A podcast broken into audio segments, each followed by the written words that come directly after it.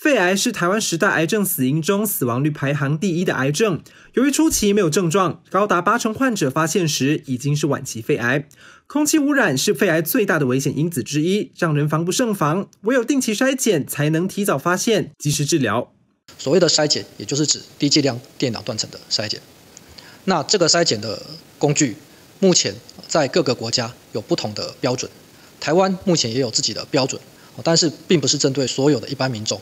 而是针对有高风险的族群，借由低剂量电脑断层，会发现许多肺部的毛玻璃病变。这些毛玻璃病变有可能都是肺癌的早期前兆。肺癌手术治疗方面，传统开胸手术要在肋骨处划开约二十五公分的伤口，再把肋骨剪断撑开，才能进行病灶切除。如今手术方式已有进步，以单孔胸腔镜手术而言，只需划开一个小孔就可以进行手术。一般所谓的胸腔镜手术，绝大部分都是借由三个到四个，甚至五个小伤口来进行手术。单孔胸腔镜最大的不同，也就是在于我们只用一个小伤口，就来取代掉其他辅助性的这些伤口。患者在手术之后，因为组织受伤的情况比较少，相对恢复的期间会比较快。